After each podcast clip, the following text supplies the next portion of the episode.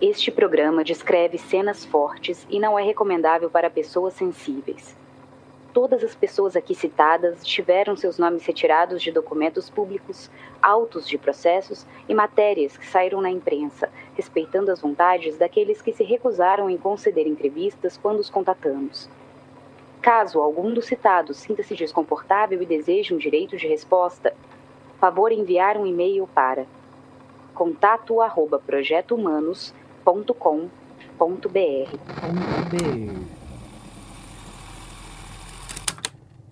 No episódio anterior, esse exame veio por duas vezes o resultado não conclusivo.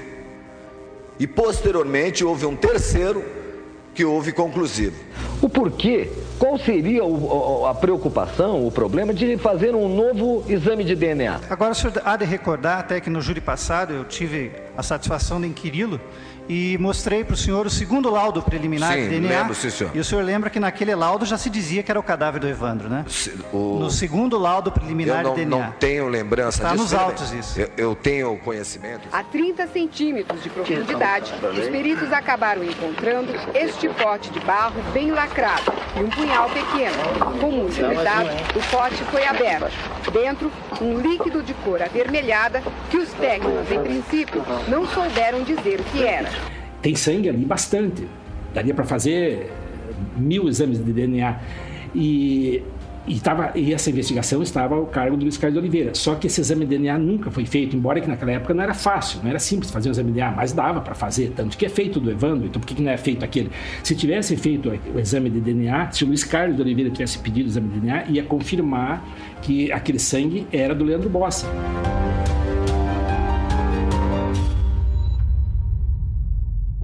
Eu sou Ivan Mizanzuki e este é o 31º episódio do Caso Evandro, a quarta temporada do Projeto Humanos.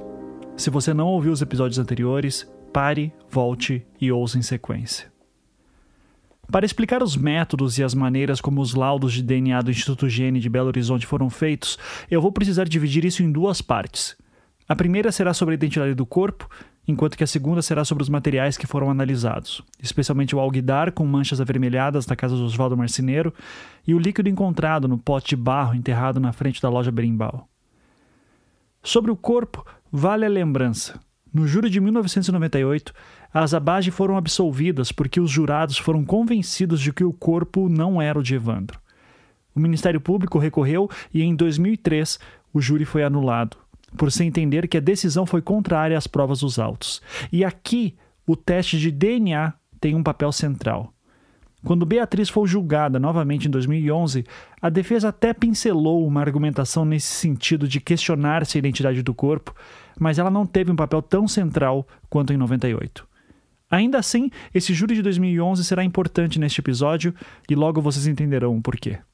Aliás, este episódio será um pouco diferente dos que vocês estão acostumados, pois será basicamente feito de conversas que eu tive com especialistas em DNA.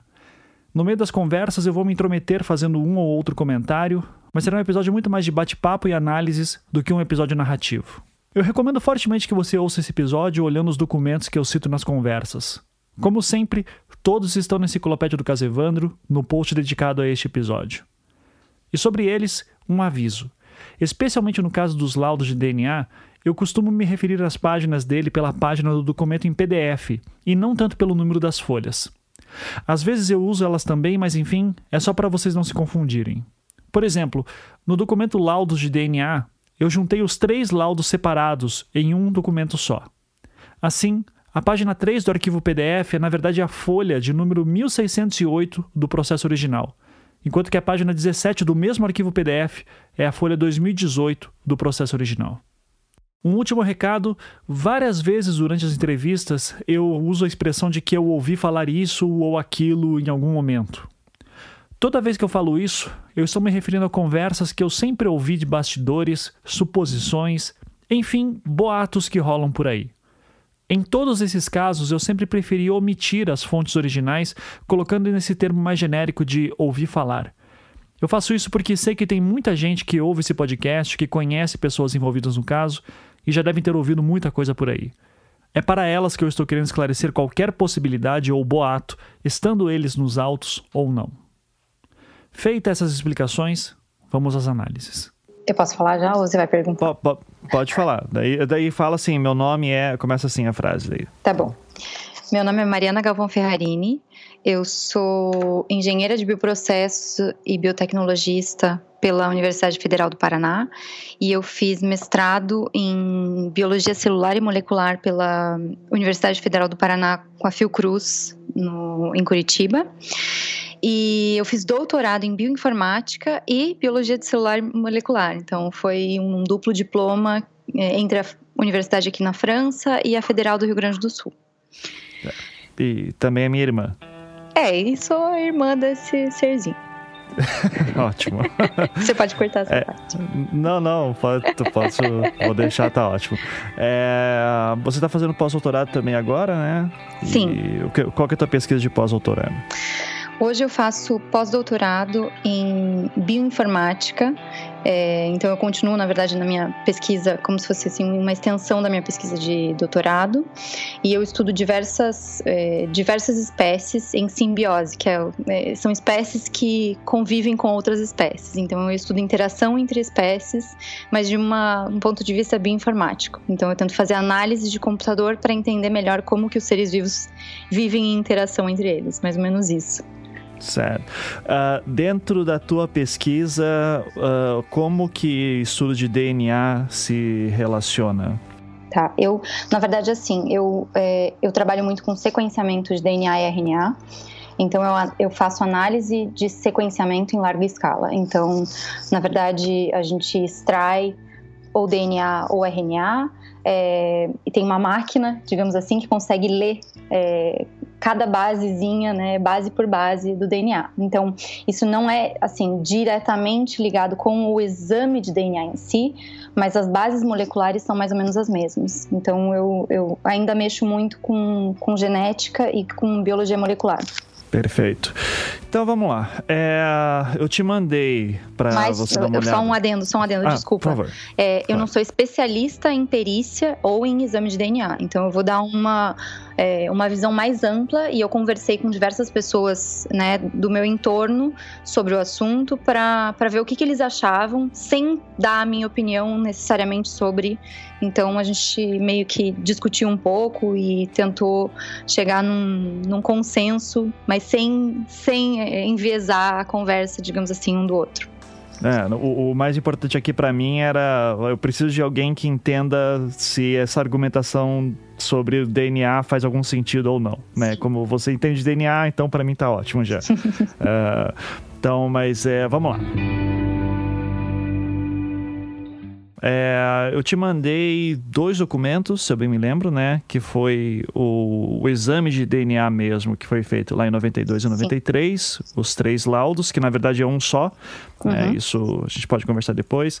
E tem também uh, o, a argumentação que a defesa faz para o julgamento de 2011 sobre como que uh, aqueles cálculos são feitos. Uhum. É, Sobre o exame de DNA em si, eu, eu já tenho bastante gente comentando sobre ele, tá? É, até o pessoal, tanto da acusação quanto da defesa. É, até essa questão de, tipo, se são três laudos, se é um laudo só, né? E uhum. já é meio que consenso que é um laudo só feito em três partes, então, Sim. que ele vai sendo feito. É, então, eu vou falar direto... Eu, uh, eu acho que só para estabelecer algumas bases aqui, é, algumas questões técnicas, e daí a gente vai se focar mais na parte ali do, da argumentação da defesa de 2011, tá? Tá bom. Já no primeiro laudo de exame de DNA, de 7 de novembro de 1992, há o seguinte trecho, abre aspas, o DNA obtido dos fragmentos de fêmur e do dente apresentava-se altamente degradado, como esperado pelo estado de decomposição do cadáver. Este DNA, utilizando-se a técnica de PCR, reação em cadeia de polimerase, foi submetido a estudos dos seguintes locos polimórficos. Fecha aspas. Em seguida, o texto explica quais os locos exatos que foram analisados, em outras palavras, quais que foram as partes de DNA que foram para análise. O que eu já ouvi falar por aí era o seguinte: que esse método PCR não seria confiável e que ele jamais seria aceito num júri hoje em dia. Então, eu decidi perguntar isso para a Mariana. Então, olha só, uh, o que, que é o método PCR exatamente? Tá. PCR, na verdade, é, se chama é, é, é uma cadeia, é uma reação em cadeia de polimerase. Polimerase é uma enzima que consegue é, construir o teu RNA a partir de um, é, a gente chama de um template, é como se fosse assim, a partir de um é, de uma fita, uma fita original. Então, por exemplo, você extrai o teu DNA de uma amostra, que no caso, né, foi do fêmur, digamos assim. E aí você consegue, um, um, você tem uma enzima que ela vai amplificar o teu DNA diversas vezes. Porque na verdade o que a gente, quando a gente é, a gente fala que fazer biologia molecular é mais ou menos misturar aguinha, porque a gente nunca está vendo o que a gente está fazendo. Então são sempre concentrações muito baixas, tanto de DNA quanto de RNA. Então a gente precisa de meios para amplificar o que a gente está vendo, para realmente conseguir no final é, ter uma, uma quantidade detectável de DNA, né? Que é o, por exemplo, nos laudos ali, se, se eu não me engano, tem um dos laudos que mostra até um é, a gente chama de gel de eletroforese, que na verdade você tenta é, é, colocar então toda a tua amostra nesse gel e esse gel vai, vai, te, vai te mostrar uma banda de um tamanho específico de DNA. Então, na verdade, essa banda ela é, ela é, é produzida depois de uma amplificação de diversas vezes. Então, são 35 ciclos de amplificação. Então, se você imaginar que você passa a partir de uma molécula, no primeiro ciclo você vai ter duas, no segundo ciclo você vai ter quatro, no terceiro ciclo você vai ter oito e assim por diante. Então, você vai amplificando uma coisa que você tinha numa quantidade muito pequena para conseguir ver isso no final do, do, do, teu teste. Então a PCR é isso, é, é uma reação em cadeia de polimerase, que é o que a gente chama. Então é nada mais é do que você tentar é, é, quantificar, né, tentar ver uma quantidade maior é, de amostra do que o que você tinha no início.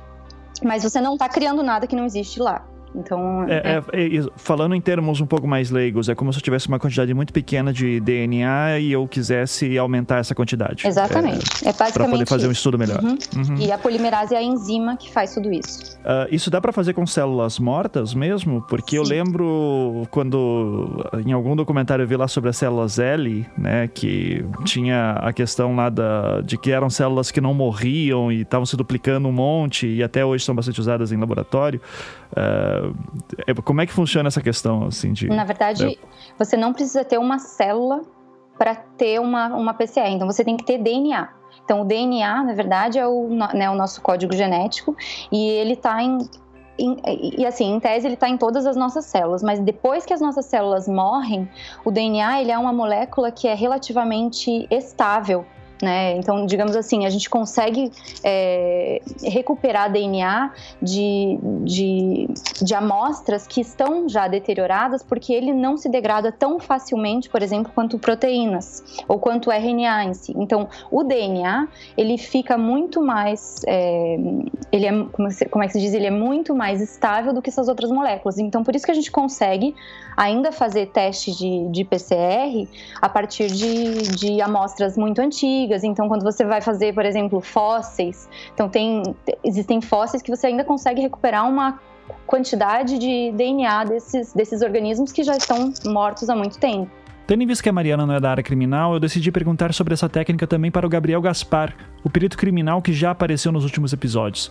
A minha dúvida era se ele já tinha visto o PCR sendo usado no trabalho dele. Que eu, eu já ouvi uh, argumentos da defesa dizendo que esse método ele não é muito confiável também, que júris do, tem alguns júris uh, no mundo que nem aceitam esse tipo de, uh, de, de, processo. O que, que você sabe me dizer sobre o PCR? É, é, vamos lá, teve, teve, tem alguns depoimentos até que falam que teve três laudos né, de DNA. É. é eu não, não para mim aquilo é um laudo só, só que dividido em três, em três etapas, né? Só que ele foi reportando cada etapa. E isso até pode ter causado uma confusão ali de, sabe, de que ah, os primeiros laudos foi é, deu negativo e só o terceiro deu positivo. Não foi exatamente isso, né? Que aconteceu. É, esse método PCR, cara, que, esse método ele é um método que é bastante utilizado, cara, assim, realmente na, na, na atividade forense. Explicar eh, de uma forma é, bem simples o que é o método, é, não, ó, não tenho nem competência para explicar de forma detalhada, que eu não sou realmente bioquímico. Mas, assim, pelo que, pelo que me consta, esse método aqui é um método que permite pegar uma amostra de DNA que seja pequena, sabe? E ele meio que reproduz essa amostra de DNA, faz réplicas dessa amostra, como se fosse tirar cópia, como se fosse aspas, né? Tirar uma, uma xerox ali, uma cópia desse teste de DNA, desse, desse DNA, para você ter mais mostras de DNA, sabe, quando a quantidade que você consegue é pequena, para você ter mais mostras e conseguir fazer, conseguir fazer os testes né, numa quantidade maior dessas amostras, sabe?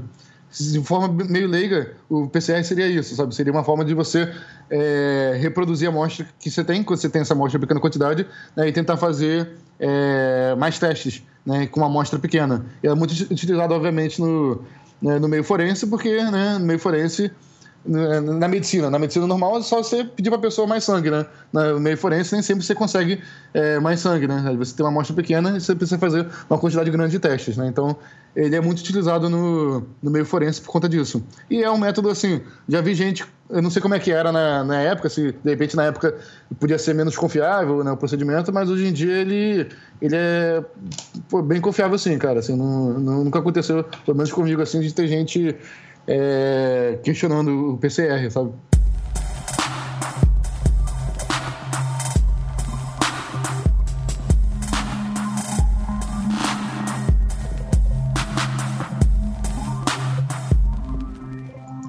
Então, vamos lá para os três, três laudos, né? O que me consta é que, na minha concepção, basicamente é um laudo só, mas é, ele foi informando né, as etapas né, do que estava acontecendo.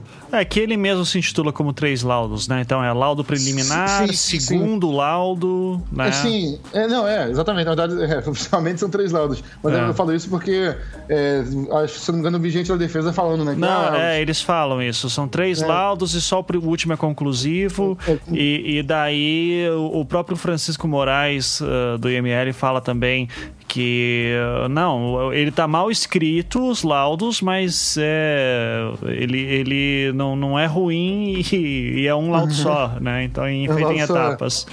É, doutor Francisco, o senhor tomou conhecimento do laudo de DNA e o senhor falou que o, ma o material foi encaminhado de uma forma, do seu ponto de vista, se não me falha a memória, de uma forma irregular. Atropelada, vamos dizer. É, atropelada. É...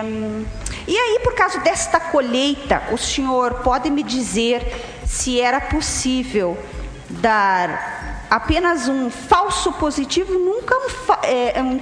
sempre poderia dar um falso negativo ou um falso positivo. O senhor pode me explicar isso? Daria um falso positivo ou um falso negativo? O senhor esclareceu isso no júri passado, mas gostaria que fosse esclarecido para os jurados hoje. O laudo está mal, muito mal redigido, o laudo de DNA. Está esclarecido lá no júri passado isso. Além de mal redigido, ele está com um limite mínimo de exames que hoje, evidentemente, seriam feitos em maior número. Mas não existia como o material ser trocado a caminho do laboratório.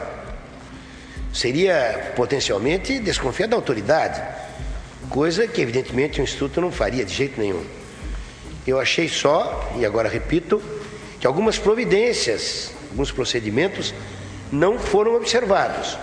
Isso não invalida a condição de afirmar de que o resultado que veio me pareceu um resultado absolutamente certo repetindo o que eu já disse ao doutor Rogério, que se tratava efetivamente do menor Evandro. Vamos, Caetano. Doutor Francisco, então, é, seria é, uma conclusão que a doutora Lúcia queria chegar, é pois é não? que se desse negativo esse exame, poderia ser um falso negativo. E que o falso positivo seria pouco provável. É nesse isso, sentido a questão. Isso, isso, isso. Exatamente isso. Claro que a qualidade do DNA pode variar.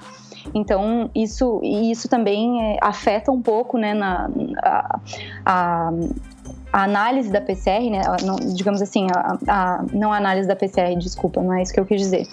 A técnica da PCR vai depender da qualidade do DNA que você tinha no início. Então, se você tinha um, RNA, um DNA que estava inteira, inteiramente degradado, o teu produto final pode não, você não pode não ver ele no final, entende? Então, uhum. por isso que, é, e assim, indo um pouco para a parte do laudo, é, eles, eu acho que a primeira, primeira tentativa que eles fizeram, eles não conseguiram amplificar. Amplificar quer dizer, eles não conseguiram é, uma quantidade é, detectável no final de material.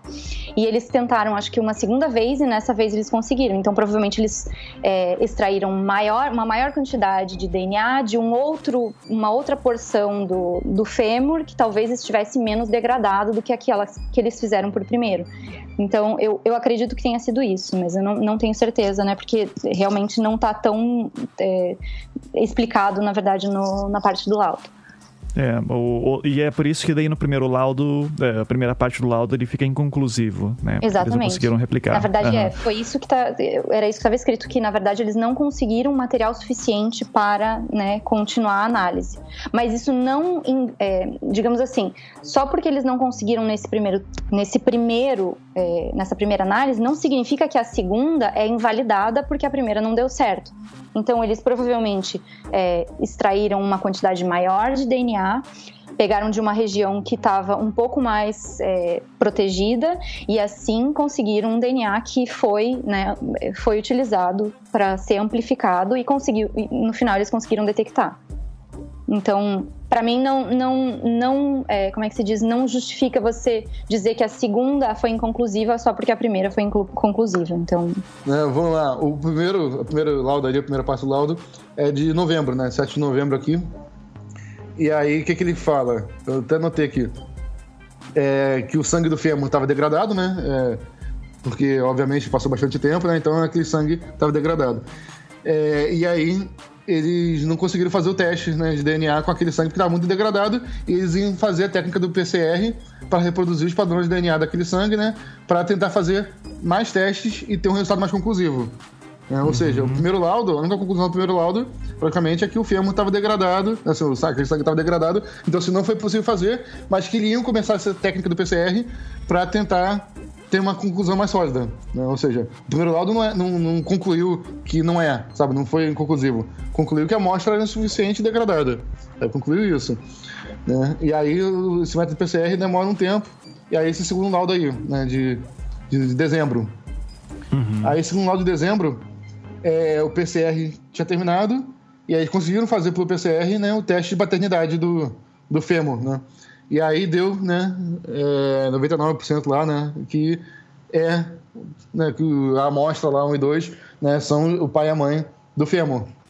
É, então, assim, pelo que você está me falando, o método PCR, nessa questão de, de, pelo menos, de duplicar e gerar mais amostra, uhum. gerar mais material, é, é, um método usado até hoje. Sim, Isso. sim. Uhum. O método tá. da PCR, ele é, ele é uma técnica recorrente em qualquer laboratório de, de biologia hoje. Se, é, eu não sei se o Evandro tinha, tinha irmão, sabe, por exemplo? Tinha, tinha dois, mais dois irmãos. Mais dois irmãos. Ah, e outra coisa interessante também, esse laudo de DNA ele não é exatamente é, um laudo para provar que aquela pessoa é o Evandro. Ele é mais próximo de um laudo de paternidade, sabe?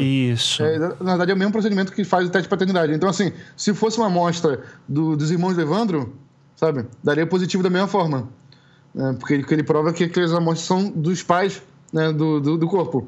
Sabe? Então, assim, é como se fosse um teste de paternidade aquilo, né? Não necessariamente aquele, aquela, aquele corpo seria do Evandro, mas seria de um filho daquele, daquele casal, sabe? Uhum. Isso é o que está sendo provado é, ali. Se eu fosse burlar alguma coisa, seria a morte do filho. Ou seja, como, como é que faria para burlar, por exemplo? Pegaria uma, uma amostra de sangue, por exemplo, de um dos irmãos de Evandro. É, é eles, eles colocam aqui como material env é, enviado dois dentes, sendo um permanente uh, e um decíduo, né? E um fêmur.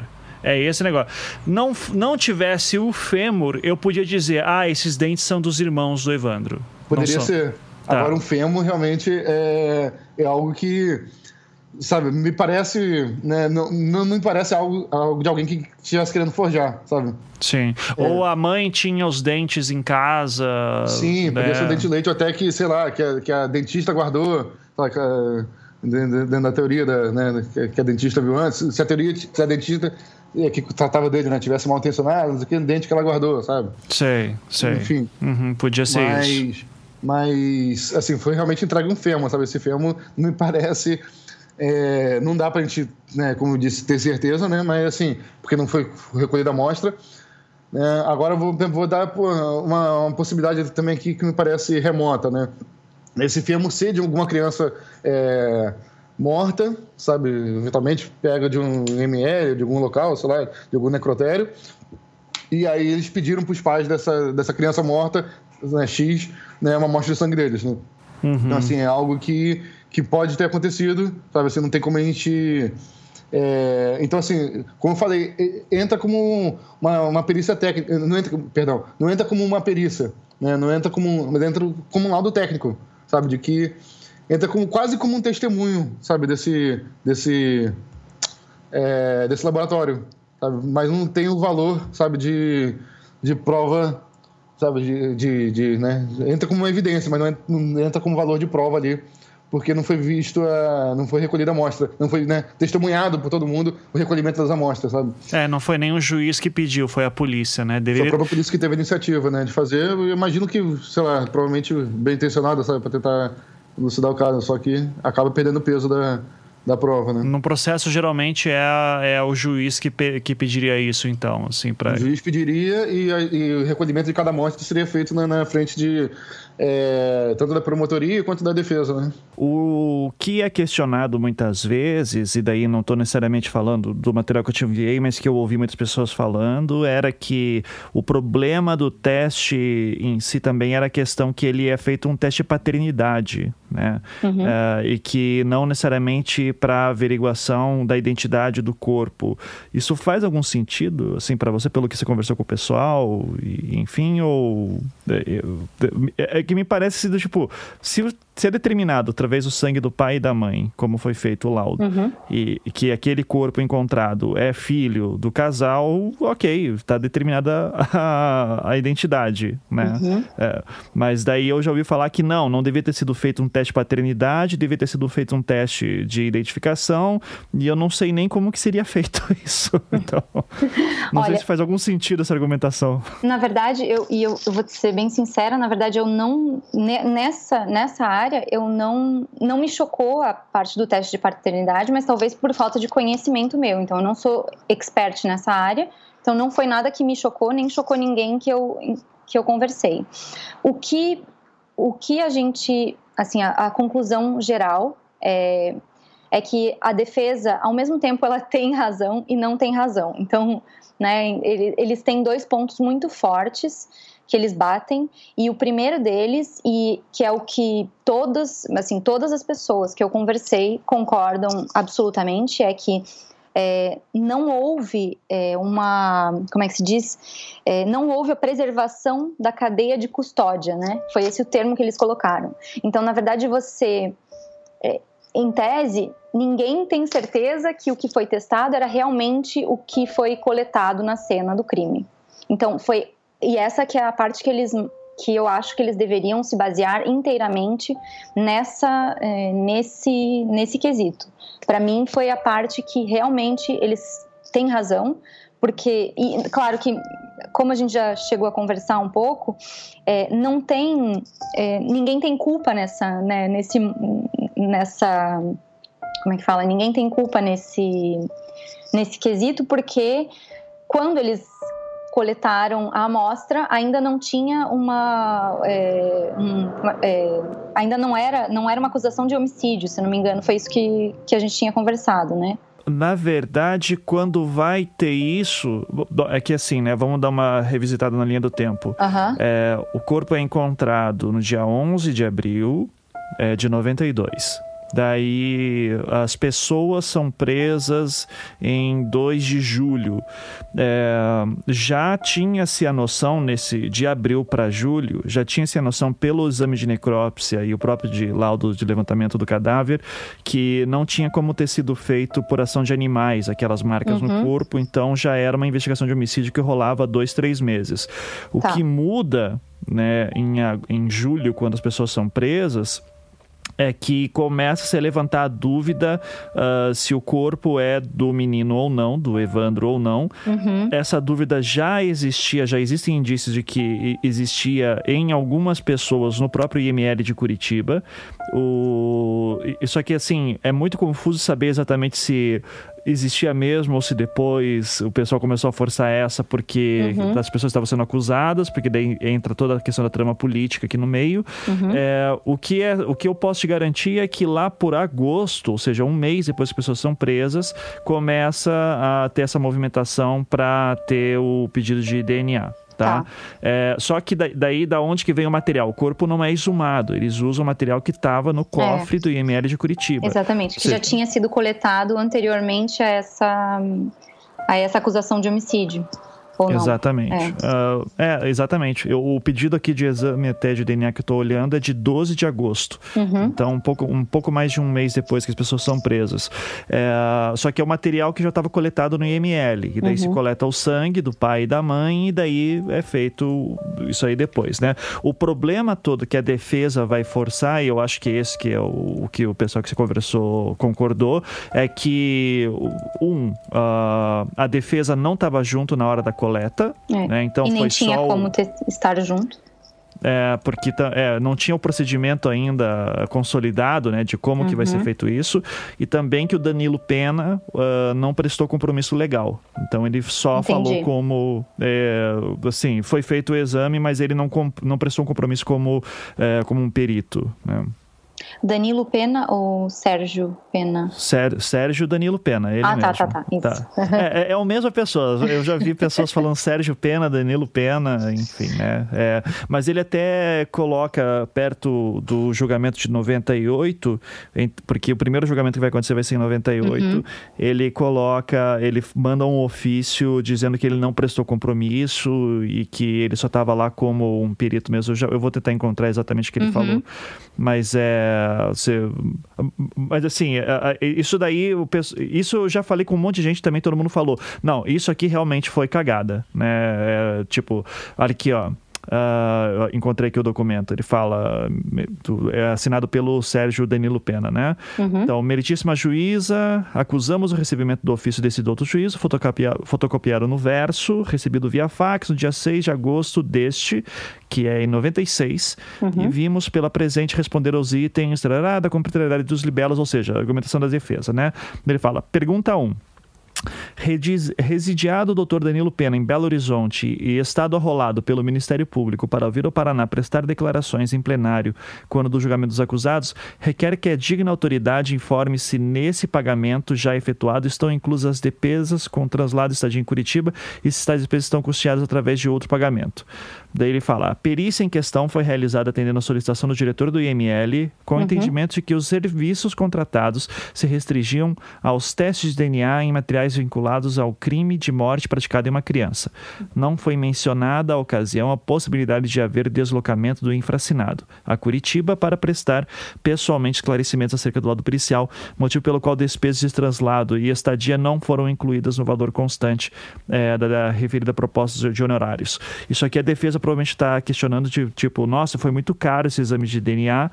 é, então, será que de repente você teve que vir para Curitiba para fazer isso e tal? E ele fala, não, isso aí foi enviado para gente. Uhum. E daí a pergunta mais importante aqui, que a defesa vai bater bastante, qual a razão pela qual não foi colhido compromisso legal para a realização do exame? E o Sérgio Danilo Pena responde: o infracinado não prestou compromisso legal, pois a perícia em questão não foi realizada a fim de instruir os autos da referida ação penal, mas atendendo à solicitação do diretor do IML, conforme esclarecido acima.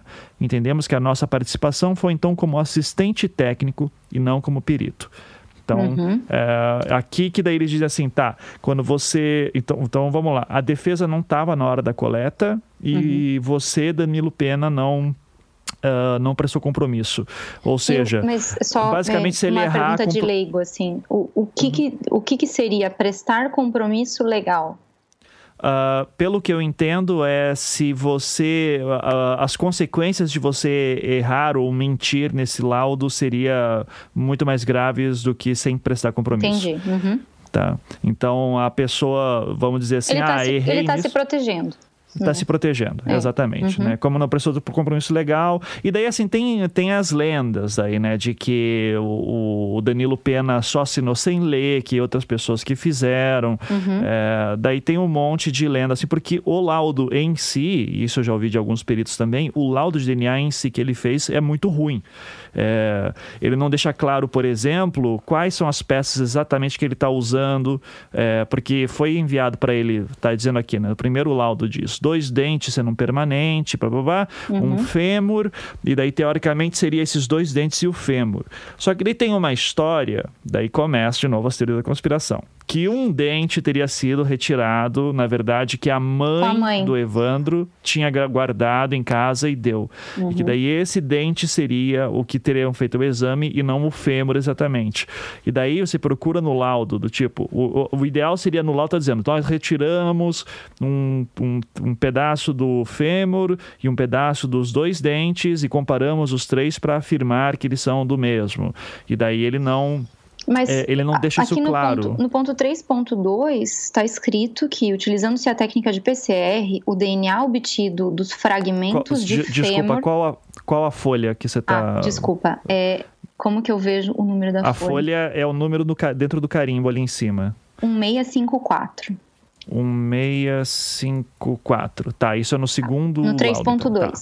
Aham, uhum, beleza. Ele está uhum. escrito: utilizando-se a técnica de PCR, então reação em cadeia da polimerase, o DNA uhum. obtido dos fragmentos de fêmur do cadáver foi submetido com sucesso.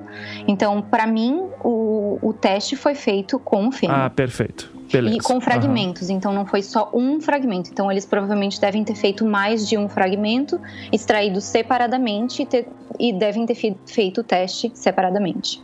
Perfeito. Então essa argumentação de que foi usado um dente de leite que estava com a mãe, no... só se ele estivesse mentindo aqui. É, exatamente. No laudo, tá. eu para mim, o, o laudo está dizendo claramente que foi usado o fêmur. Perfeito.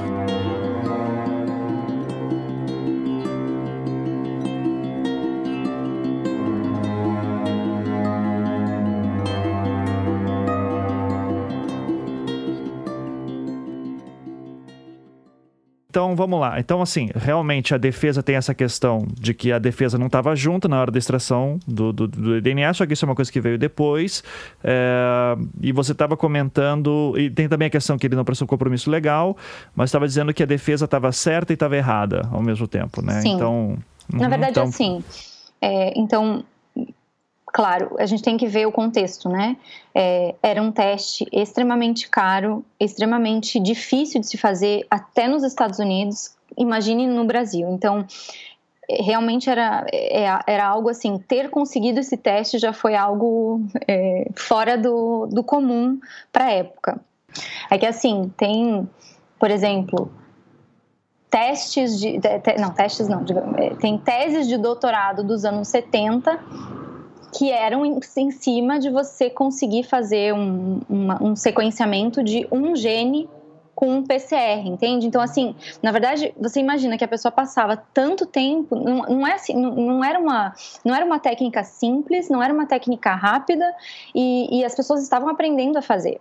Mas eu acho que o, o Instituto Gene realmente foi é, inovador e, e, eu não acredito, assim, é, eu posso estar sendo muito ingênua, mas vendo os meus colegas trabalhando ao meu redor, eu não imagino que eles teriam colocado o nome de um instituto tão, é, é, como é que fala, tão renomado é, em jogo por causa de um teste de DNA. Então, assim, eu, eu não sei eu, eu, eu não gostaria de acreditar nisso, né? Mas a gente nunca diga nunca e nunca põe a mão no fogo por ninguém, né? Porque no final das contas, e ainda mais nesse caso que tem tanta coisa bizarra acontecendo em tantas outras áreas, é, não me surpreenderia, né, de ter acontecido também um, uma fraude num, num teste desse.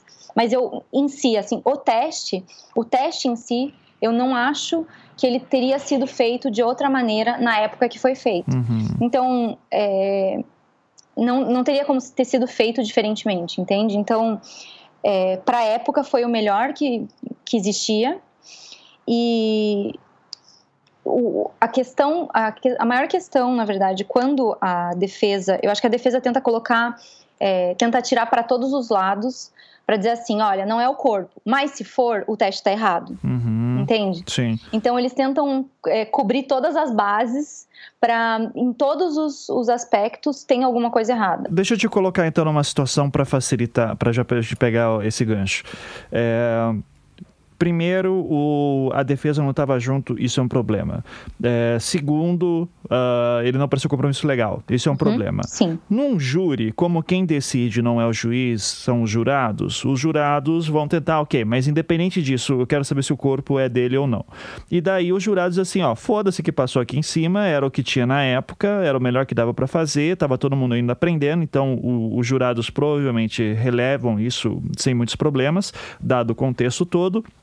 E daí a defesa tem que apelar justamente para uma questão de, ok, mas é, mesmo que tenha dado positivo, uhum. é, eu tenho que tentar bater na questão dos números e probabilidades desse corpo ser mesmo ou não. Exatamente. Porque vamos só relembrar aqui o último laudo, como ele fala, no ponto 4.1, na última página, ele diz, na, na folha 2018, pelos resultados obtidos, é possível afirmar com confiabilidade de 99,997% uh, que o cadáver encontrado 999 997% que o cadáver encontrado era de um indivíduo de sexo masculino e filho biológico do casal Ademir Batista Caetano e Maria Ramos Caetano. Uhum. Podemos assim concluir cientificamente tratar-se do cadáver de Evandro Ramos Caetano, desaparecido filho do casal.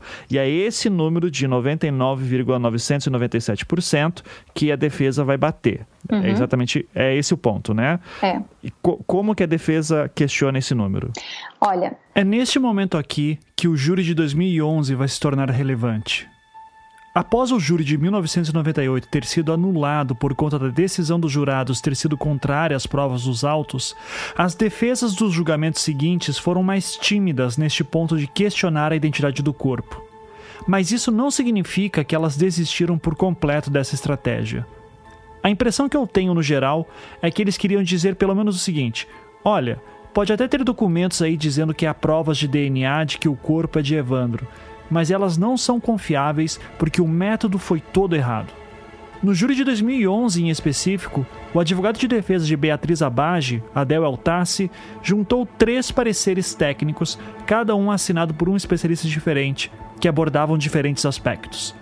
Um dos pareceres era sobre a questão de evidências de torturas, apontando que Beatriz ainda tinha no seu corpo as marcas das agressões que sofreu, especialmente os choques elétricos nos dedos. Outro parecer questionava todo o procedimento de necropsia do corpo. E por fim, havia um parecer questionando o laudo de DNA do Instituto Gene. Este aqui, que é importante para a atual discussão e que trazia uma argumentação nova no histórico da contestação do teste de DNA. Este parecer era assinado por um perito forense de Santa Catarina, o Dr. Zulmar Vieira Coutinho. Além de perito, ele também informava na época ser especialista em medicina legal, especialista em patologia clínica e professor adjunto de medicina legal da Universidade Federal de Santa Catarina. Eu recomendo que vocês deem uma lida nas nove páginas do parecer para se aprofundar na discussão, mas o argumento central para a contestação do laudo do Instituto Gene seria mais ou menos o seguinte que os kits de testes utilizados na análise do corpo encontrado em Guaratuba vieram dos Estados Unidos e lá a variação genética seria diferente do Brasil. Mais ainda, na época, Guaratuba tinha cerca de 20 mil habitantes, que seria pouca gente, o que significaria, por sua vez, que a variedade genética naquela população seria pouca, já que as trocas genéticas entre os moradores seria mais limitada. Tipo coisa de cidade pequena todo mundo é meio que primo de alguém. Logo, juntando essas duas questões, de que o kit importado dos Estados Unidos analisaria certos pontos de DNA que não necessariamente seriam tão variados como no Brasil, com o fato da baixa diversidade genética da população de Guaratuba, haveria uma grande possibilidade do teste apontar para um falso positivo. É sobre essa hipótese que a Mariana vai começar a falar agora. Olha, é, eu, eu, vou explicar um pouco então como que funciona o, o teste de DNA. Então, o que, que eles estão testando nesse, né, nesse, nesse exame? É, quando ele fala, é, ah, ele vai fazer uma PCR. Na verdade, essa PCR é, ele vai fazer uma PCR específica para uma porção do teu, do teu genoma, da tua sequência de DNA, é, em que é, geralmente existe uma variabilidade nas populações em que a gente testa. Então, por exemplo, quando ele fala em locus, é um, é, o locus, na verdade, é um local do genoma em que existe uma variabilidade. Então, uma parte da população tem o alelo, né, ou então a sequência A, e uma parte da população tem a sequência B.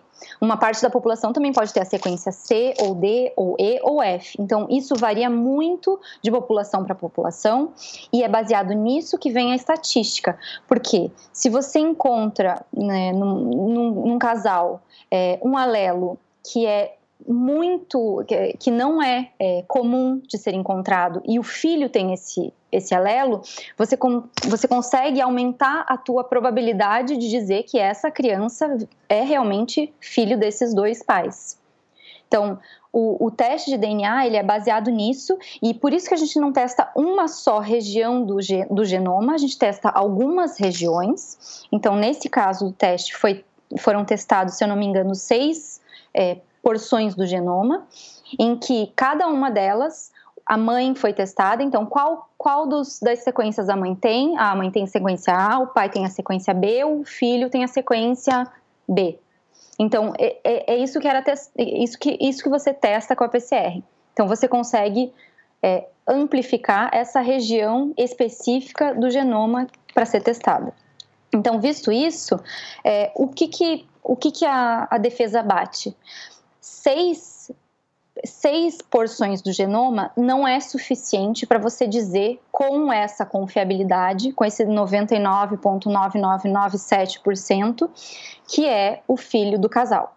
Então, tem, assim, eu, de novo, eu tenho que repetir, eu não sou expert nesse, nesse assunto, então eu não sei exatamente todos os cálculos, e na verdade é, é, um, é um cálculo bem complexo de ser feito, mas eu sei que o Instituto Gene sabe fazer esse cálculo da maneira correta, então eles realmente né, sabem isso.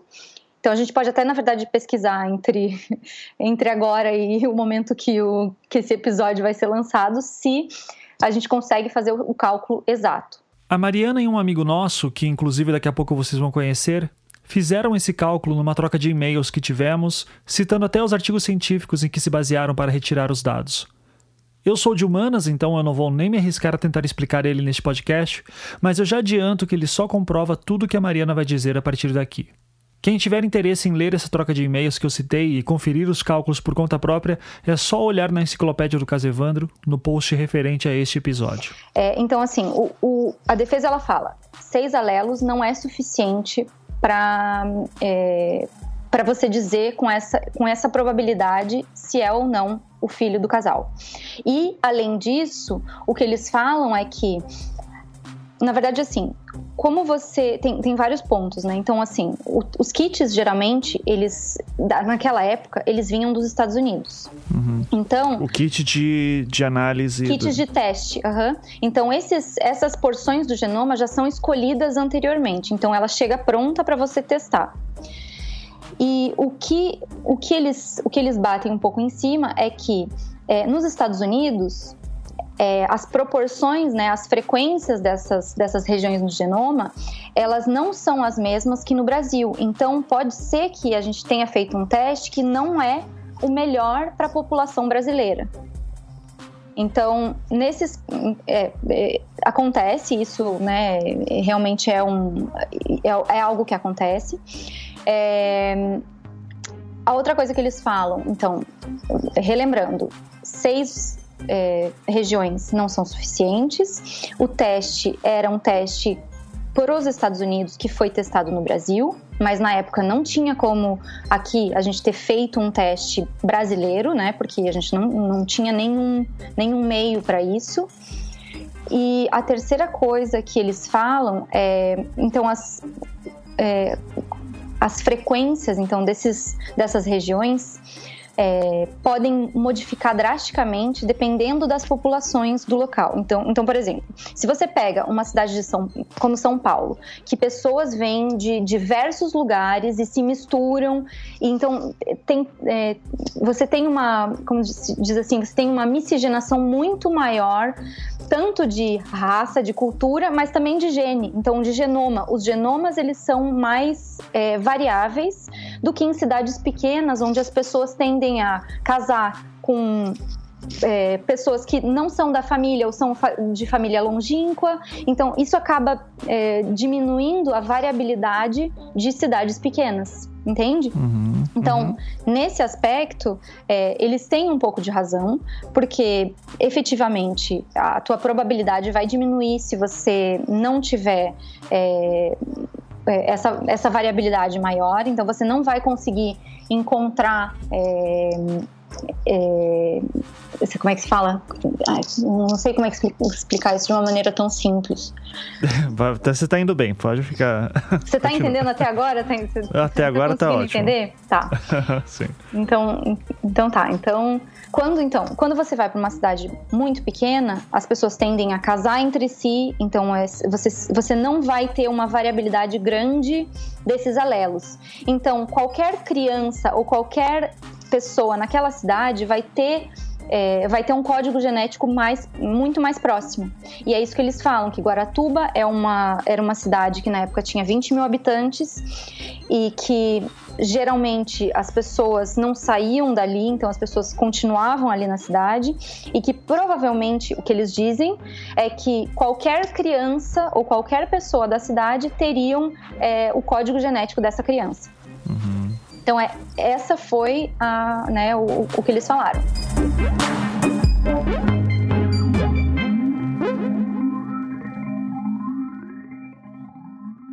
Nesse aspecto, eu não concordo.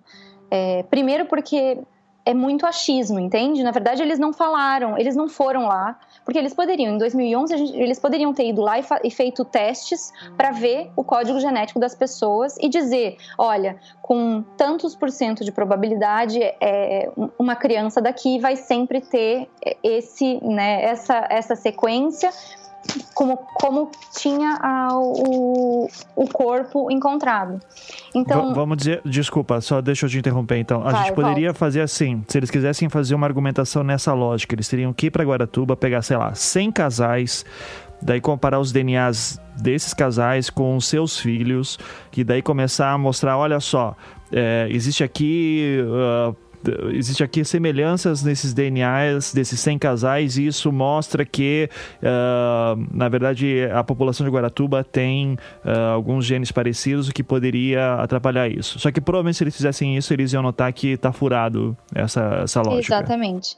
Então, assim, na verdade, olha só, eu vou ler uma parte, duas partes específicas para você entender o que eu estou falando. Então, ele fala assim: na população onde residem supostos pais, existem várias crianças que também apresentam os alelos, então o alelo, né, é, são ou uma sequência ou outra, os alelos 4 e 5.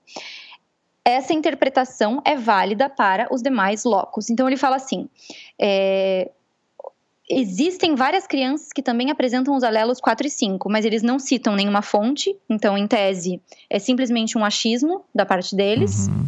É, eles não, não, não fizeram nenhum teste para mostrar que o que eles estão falando está certo. E logo em seguida eles falam assim: isso é da página 9520, se não me engano. Então ele fala, né? O município de Garatuba é, apresentava em 92 cerca de 20 mil habitantes.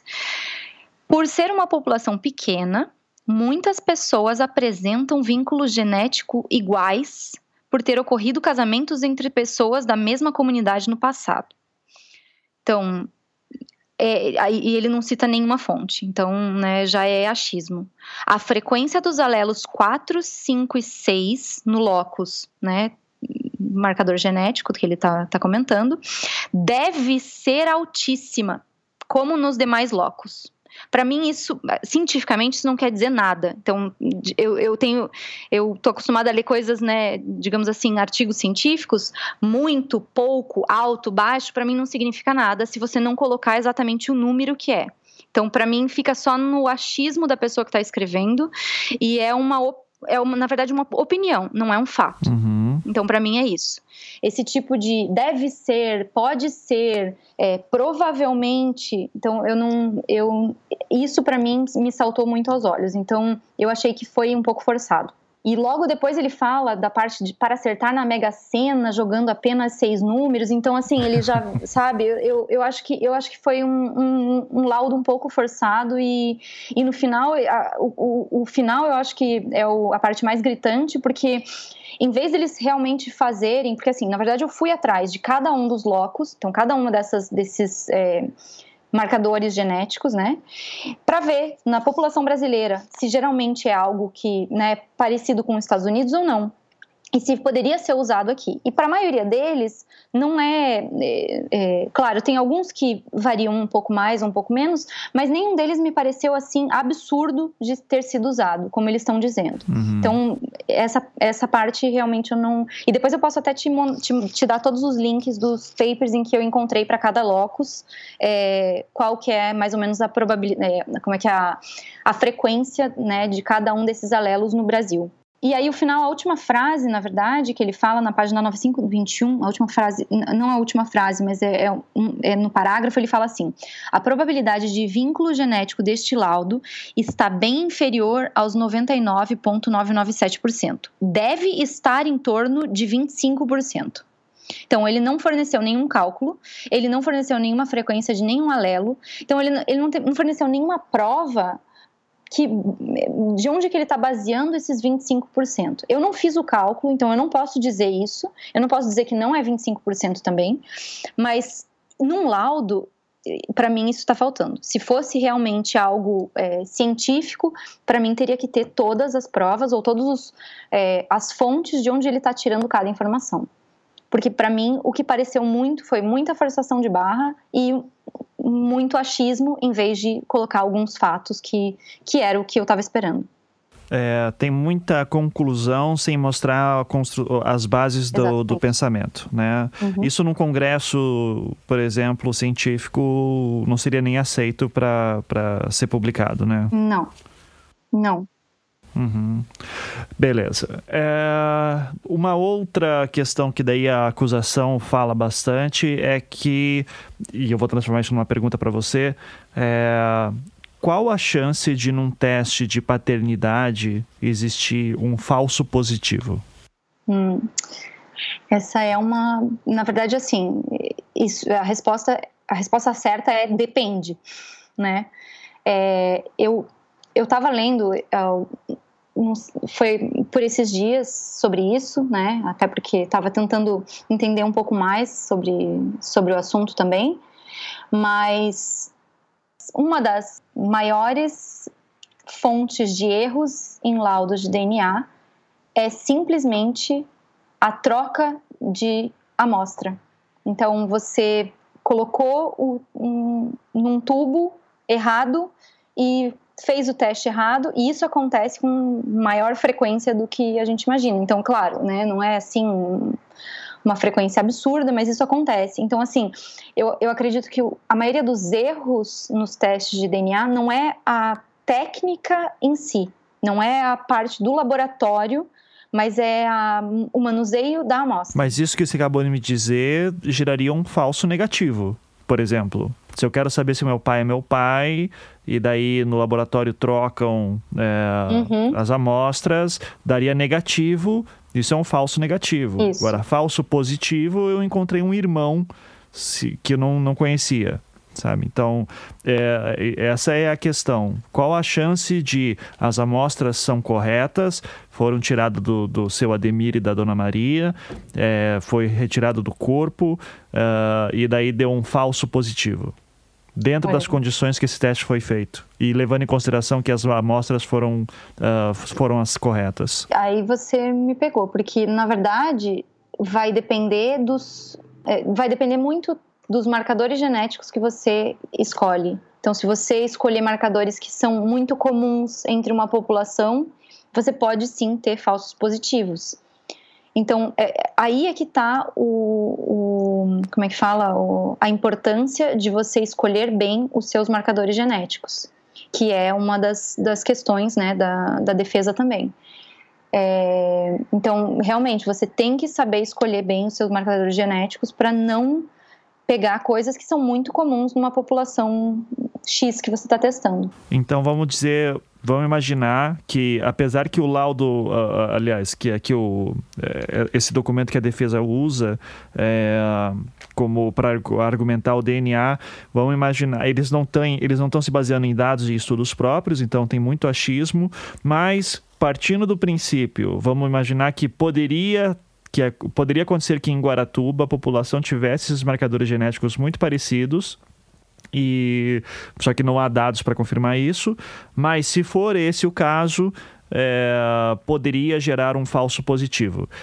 É, seria mais ou menos assim. Sim. Não seria uma coisa impossível de acontecer. Não, e seria fácil, assim, seria relativamente fácil de você provar isso. Uhum. É por isso que é por isso que me choca eles não terem ter tentado mostrar isso experimentalmente. Porque hoje o, o custo, o custo que eles estão gastando com advogados é infinitamente maior do que o que eles gastariam com, com esse tipo de, de teste. Entendi. Querendo ou não, não é uma população muito grande, então você não, precisa, não precisaria fazer um número enorme de testes para ter um, uma base é, experimental para aquilo que você está falando. Mas é, quantas, sei lá, quantas pessoas teriam que ser testadas para a gente ter uma noção? Você consegue dar uma base para a gente? Não consigo. Nessa, nessa, é, nesse ponto específico, eu não, não saberia dizer. Teria que conversar diretamente com um estatístico para ele dizer, olha, numa população com N, né? Hoje eu não sei qual é a população de Guaratuba, mas não deve estar tô... muito mais do é, que eu... 50 mil. Eu, é, não, não, 30, deve estar em 35 mil por é, aí, assim. Não, não aumentou muito.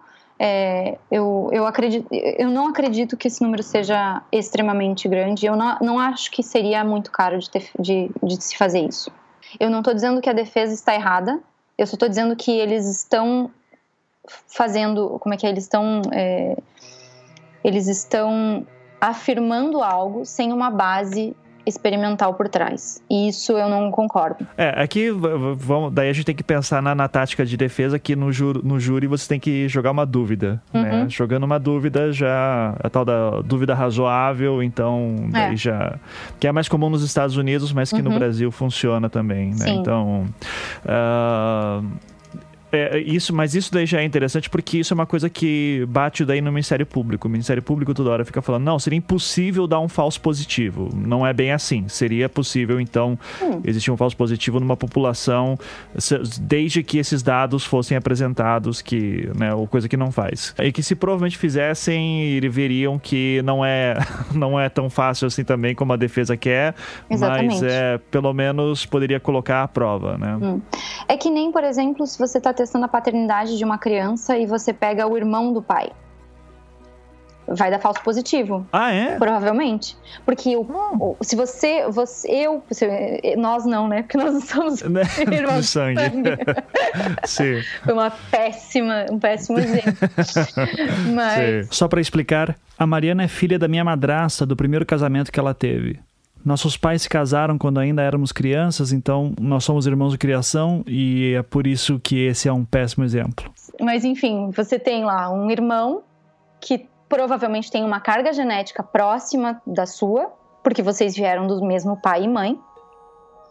Se você for fazer um teste de paternidade com o filho do seu irmão, Pode ser, se, né, dependendo do. E é, é aí que, falo, é, é que eu falo. Dependendo dos marcadores, vocês podem ter exatamente os mesmos marcadores. Porque é, vocês podem ter recebido exatamente a mesma, né, não exatamente a mesma, mas uma carga genética próxima do seu pai e da sua mãe. Uhum. Então, em todos os testes de DNA, eles falam, desde que você não esteja testando alguém que seja muito próximo do verdadeiro pai. Vamos pensar então aqui uma situação. É, irmãos gêmeos Aliás, vamos pensar que o meu pai tem um irmão gêmeo. Uhum. Eu, se eu fizesse o teste de paternidade com os dois, daria positivo nos dois. Se eles forem gêmeos é, que têm a mesma carga genética, sim. Que loucura isso. Tem gêmeos. É, sim, tem gêmeos que têm a mesma carga genética e tem gêmeos que não têm a mesma carga genética. Que doideira isso. E vieram de dois óvulos diferentes, né? Então tem o, o primeiro é um, um, óvulo e um espermatozoide, né? O óvulo foi fecundado por um espermatozoide e esse é, esse óvulo fecundado se transformou em dois organismos separados. Então, esses dois organismos terão exatamente a mesma carga genética. E daí, ou seja, geneticamente eu posso ser tanto pai, filho do meu uhum. pai como do meu tio, né? Exato. Que loucura. Apesar de tudo isso que a Mariana está me falando fazer total sentido, eu queria ainda uma outra opinião de outra pessoa que fosse especialista em genética. E para minha sorte, eu e a Mariana temos um amigo de longa data que trabalha na área. E aqui uma curiosidade completamente aleatória, por uma coincidência do destino, nós três já fomos juntos para Guaratuba algumas vezes no passado. É Bruno Zagonel Piovesan, sou biólogo, mestre em genética, é especialista em histocompatibilidade pela Associação Brasileira de Histocompatibilidade, na verdade. Trabalhei maior parte da minha carreira aí com parte de transplante, então com transplante de órgãos e tal, e que tem alguma relação, principalmente na parte de quimerismo, com a parte de identificação humana é, trabalhei em vários laboratórios, tal. trabalhei no HC, no Pequeno Príncipe, trabalhei no JRM, que foi o primeiro laboratório dessa parte de compatibilidade de transplantes no Brasil, lá no Rio de Janeiro. E hoje estou trabalhando na Unimed na parte de genética, diagnóstico molecular, parte de doenças raras e tal. Veja bem, a parte disso, tá? que do questionamento que ele faz que tinha que ser 12 marcadores e que os marcadores não foram pensados, e que o ideal não é um teste de paternidade, que o kit é importado e tal e tal. Assim, em termos práticos, apesar de todos os questionamentos fazerem sentido lógico, em termos práticos, esse teste de DNA, para mim, é assim, praticamente incontestável. É, a, a, Mari até me falou que seria. A, a, defesa até teria um argumento bom se fizesse um teste de perfil genético, uma porção da população de Guaratuba, e daí esse teste mostrasse que de fato existe uh, uma uma, varia, uma variação genética pequena e, e, daí isso daria. Só que, tipo, aquele negócio, vai arriscar fazer isso e, e daí cair do cavalo? né? E... Não, não vai, não faria e cairia do cavalo, cairia do cavalo. Assim, ou sim ou sim.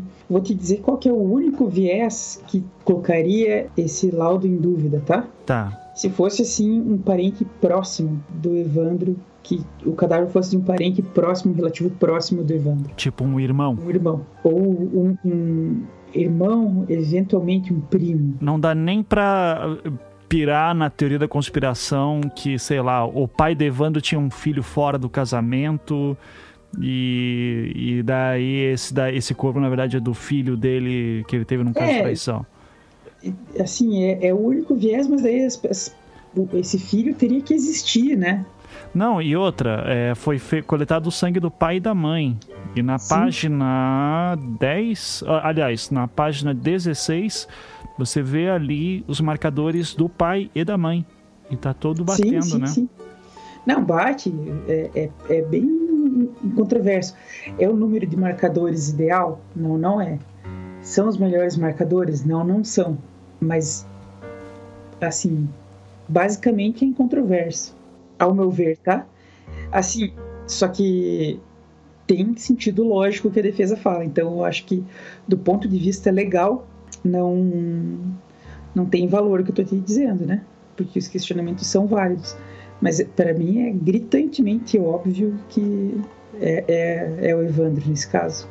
O Bruno também me explicou depois o seguinte: mesmo que quisesse, a defesa não teria como fazer uma avaliação genética da população de Guaratuba. Nas palavras do Bruno, isso seria inviável e o problema nem seria dinheiro, é que esse tipo de procedimento exigiria uma série de aprovações, pois são procedimentos regidos por uma série de diretrizes. No mínimo, teria que ser aprovado por um comitê de ética e seria difícil que isso aconteceria.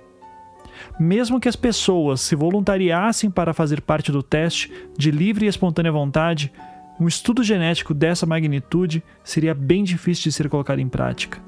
Ainda mais para um caso como esse se esse caso cai no teu colo para você analisar todo esse material que eu te dei. Nossa, Deus me livre. o, corpo é do Evandro, sim ou não e por quê? Porra.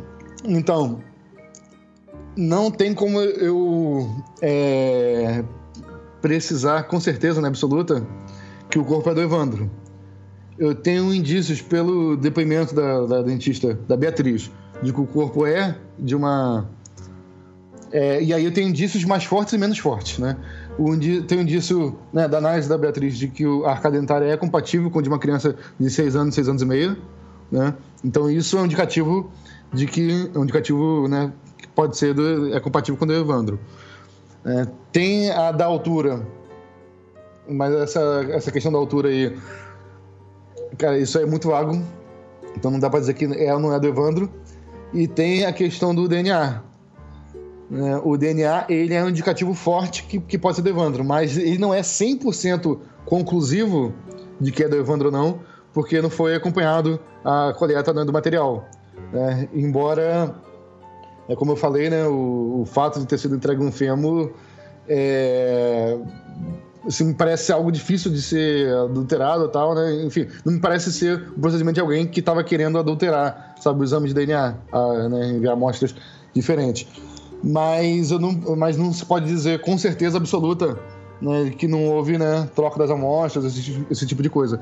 Né? Então, eu, eu posso dizer como perito que existe sim fortes indícios de ser o corpo do Evandro, mas que eu não posso dizer com certeza que é.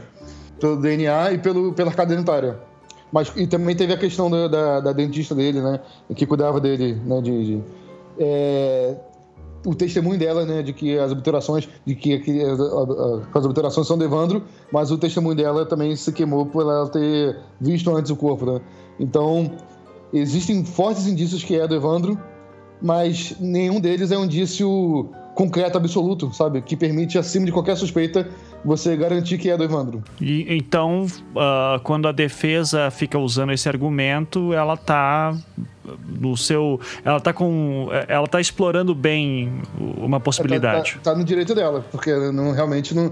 É, ninguém pode dizer com certeza absoluta que é do Evandro. Uhum. Sabe? É, Existem fortes indícios, né? Usando aquele linguajar bem, bem chulo. Se eu fosse apostar meu dinheiro é apostar que é do Evandro. Uhum. Mas você não, mas não tem como dizer com certeza absoluta que é do Evandro, não.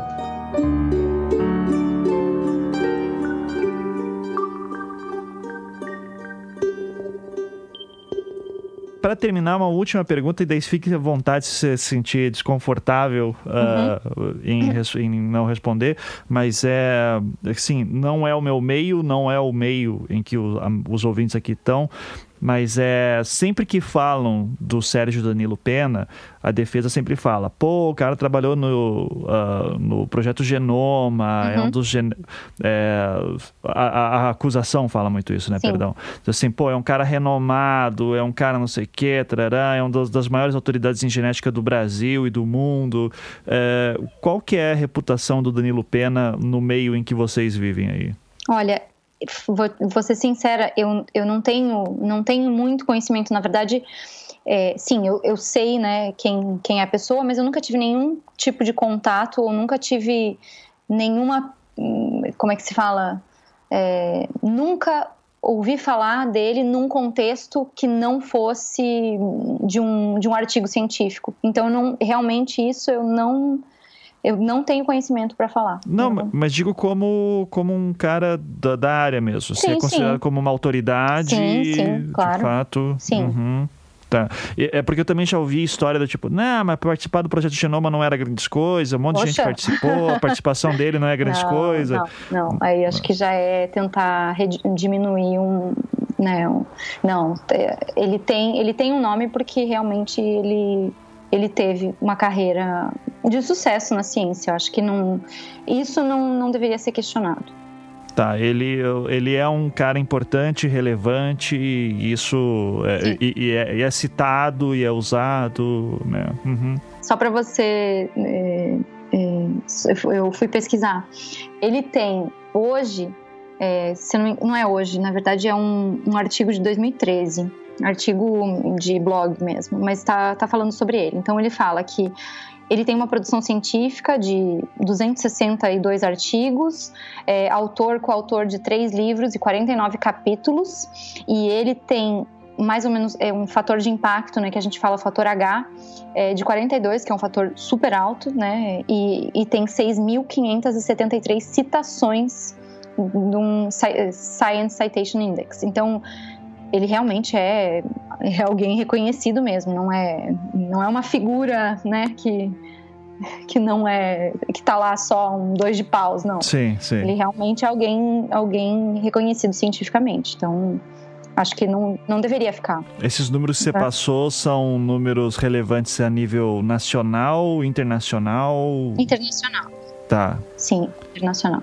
Tá, legal. Então o cara no mundo inteiro, sim, é conhecido.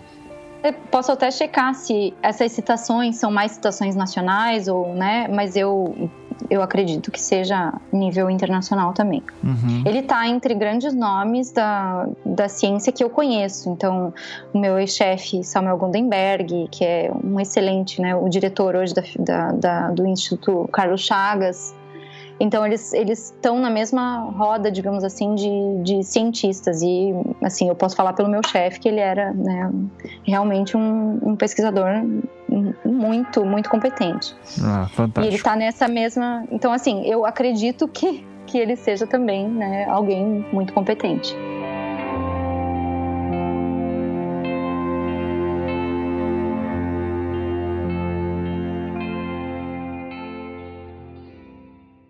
Eu já falei antes e repito.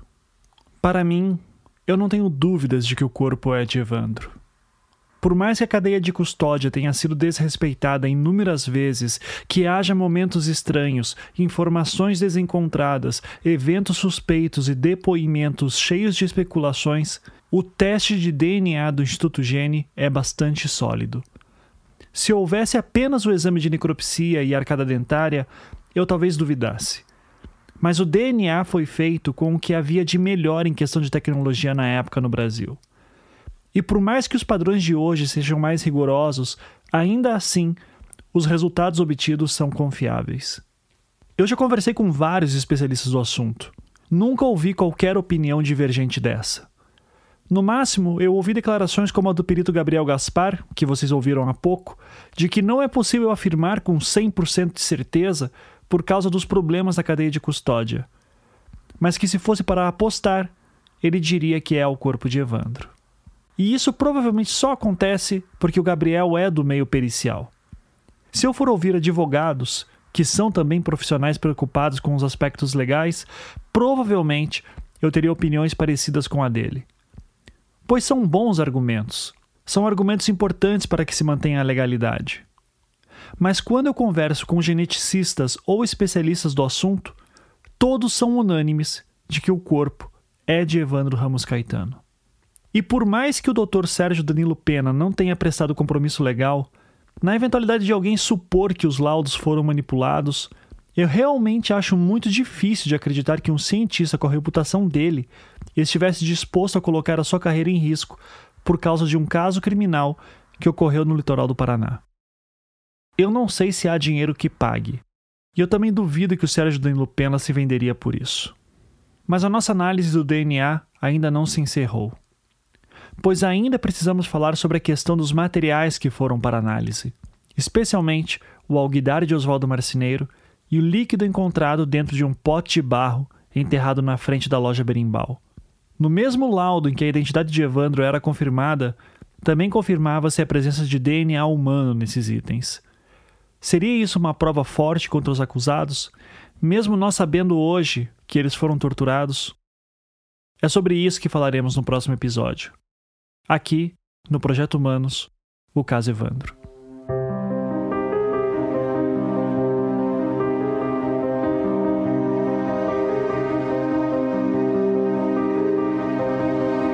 Projeto Humanos é um podcast em formato storytelling produzido pelo Anticast e distribuído pela Half-Death. Ele só é possível de ser realizado graças à ajuda de nossos patronos que contribuem mensalmente com a quantia que podem. Se você gosta de nosso trabalho e gostaria de ajudar, acesse projetohumanos.com.br e clique no link Apoie. Essa história que estamos contando tem muitos personagens e eventos, então, para facilitar, se você entrar na seção do caso Evandro em projetohumanos.com.br, você encontrará um post chamado Enciclopédia Se você quiser saber mais sobre algum personagem ou evento, é só dar uma olhada lá. Nós vamos acrescentar mais coisas à enciclopédia à medida que novos episódios forem sendo publicados. Desde o episódio 25, os programas estão sendo editados pela Maremoto, empresa do meu querido amigo Caio Corraine. Se você tem alguma ideia de podcast e precisa de alguém que edite e produza, eu recomendo demais que você confira o portfólio deles e peça um orçamento. É só entrar no site maremotopodcasts.com e mandar um oi. Três pessoas foram essenciais tecnicamente para que essa temporada ocorresse e eu recomendo demais que você que está ouvindo contrate elas. Elas são Felipe Aires, que compôs a trilha sonora e masteriza todos os episódios, Aniele Casagrande, que desenvolveu o site e resolveu inúmeros pepinos, Saulo Milete, que produziu a arte visual tema dessa temporada. Para saber como contatá-los, basta entrar no post de créditos na seção do caso Evandro. As matérias de imprensa e falas que foram utilizadas durante essa temporada foram retiradas em sua maioria de arquivos disponíveis no YouTube e fitas VHS que estavam anexadas ao processo. As fontes originais estão na seção de créditos. Essa temporada só foi possível também graças ao trabalho voluntário de várias pessoas que me ajudaram a catalogar os autos dos processos, transcrever vídeos e áudios, pesquisar matérias em arquivos públicos e verificar informações. Vocês são muitos, então espero que me perdoem por não poder ficar falando o nome de cada um de vocês aqui, mas se serve de consolo, seus nomes estão no post de créditos dessa temporada. Até o próximo episódio.